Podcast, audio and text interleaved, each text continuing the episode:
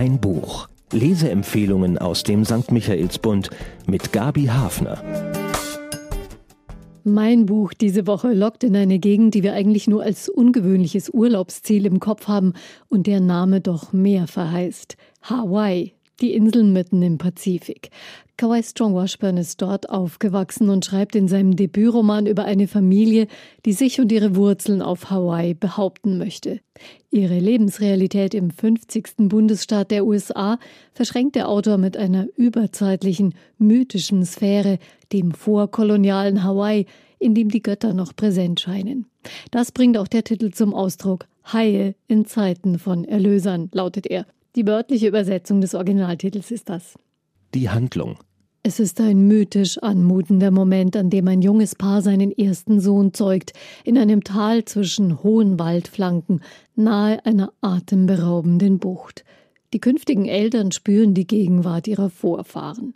Die Götter sind hungrig nach Veränderung, heißt es, denn auf Hawaii ist nicht mehr viel übrig von dem, was die Inseln einst ausgemacht hat, seitdem dort nach der Kolonialisierung dem Gott mit Namen Geld geopfert wird.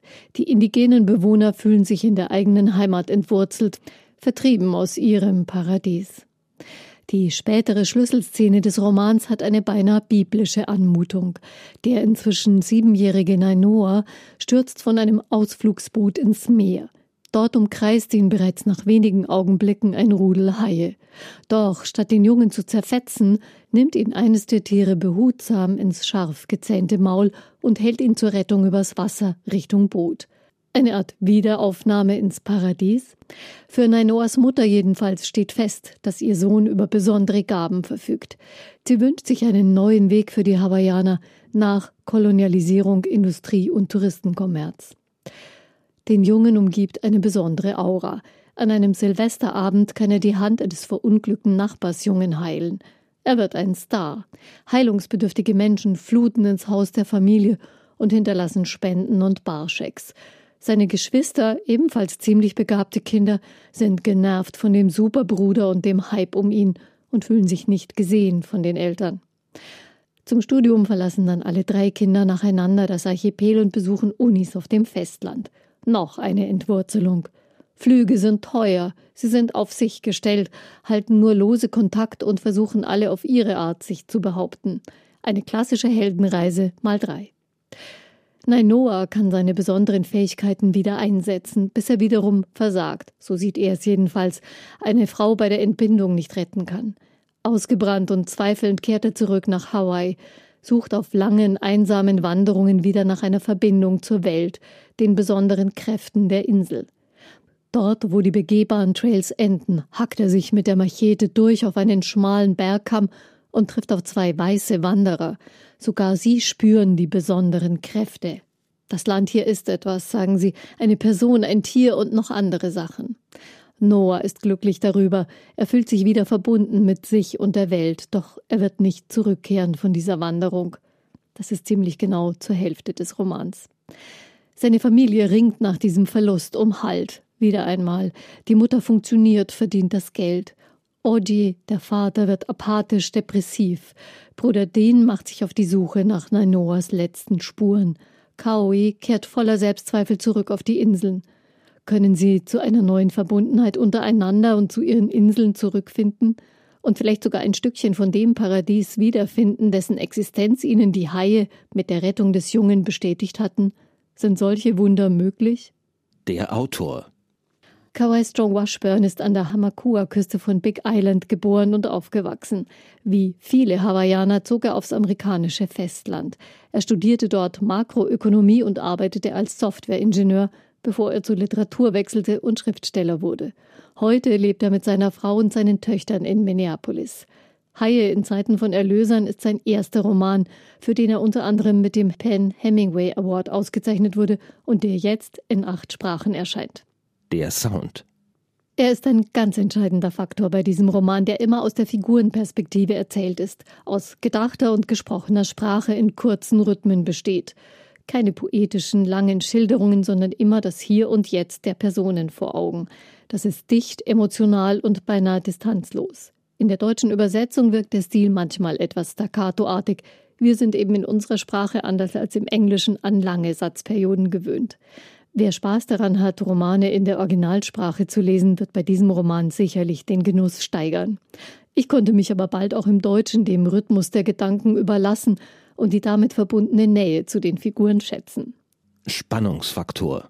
Der regelmäßige Wechsel der Ich-Erzähler innerhalb der Familie taucht beim Lesen in immer andere Gefühls- und Gedankenwelten ein. Im Mittelpunkt steht zwar Nainoa mit seinen besonderen Gaben und seinem rätselhaften Verschwinden, aber auch seine Geschwister verwickeln uns Leser in ihr Ringen um Anerkennung und eine eigene, hawaiianisch geprägte Identität.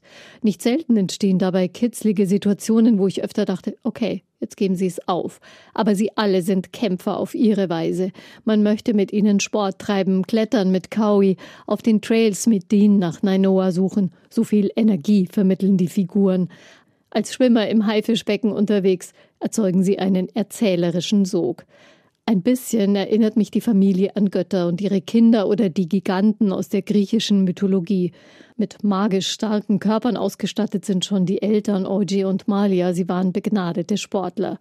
Mit ihren besonderen Gaben und Fähigkeiten müssen sich Götterkinder in der Mythologie meistens aufs heftigste durchbeißen. Ganz wie Normalsterbliche auch, nur eben viel aufregender. Bemerkenswert. Gleich auf der ersten Seite setzt Washburn den Ton für das Hawaii, in dem seine Figuren leben. Der atmende Regenwald und die singenden grünen Riffe, zermalmt vom Haole-Kommerz der Beach Resorts und Wolkenkratzer. Es ist nicht mehr Naturidyll, aber noch nicht gänzlich durchkommerzialisiert und amerikanisiert. Seine Figuren tragen noch die Stimme der Mythen und der ursprünglichen Naturerfahrung in sich und zugleich den Schmerz des Verlusts, der langen Deformation durch Kolonialisierung und die Ausbeutung der Natur.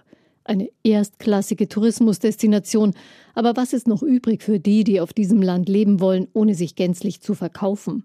Sie haben mit Rassismus zu kämpfen und tragen selbst doch auch ihre Klischees über die Haoles, die weißen Arschlöcher, mit sich herum. Ein ehrlicher Roman, in dem sich die Figuren nicht um die entscheidenden Fragen herumdrücken können, sondern einen Weg für sich finden müssen. Und das ist ausgesprochen fesselnd zu lesen. Zahlen, Daten, Fakten. Nur ganz wenige Informationen über Hawaii lässt der Autor aufscheinen, denn er schreibt ja aus der Perspektive der dort Verwurzelten. Eine schöne Ergänzung zur Lektüre ist es also, sich ein bisschen umzutun, Fotos von den Schauplätzen zu googeln und sich hineinzudenken in die Welt der türkisen Brandungswellen und urwaldgrünen Steilflanken. Vielleicht lässt sich dort irgendwo Nainoa entdecken, der Held aus Haie in Zeiten von Erlösern, dem Debütroman des hawaiianischen Autors Kawai Strong Washburn. Auf Deutsch erschienen ist der 446 Seiten starke Roman im Luchterhand Verlag für 22 Euro.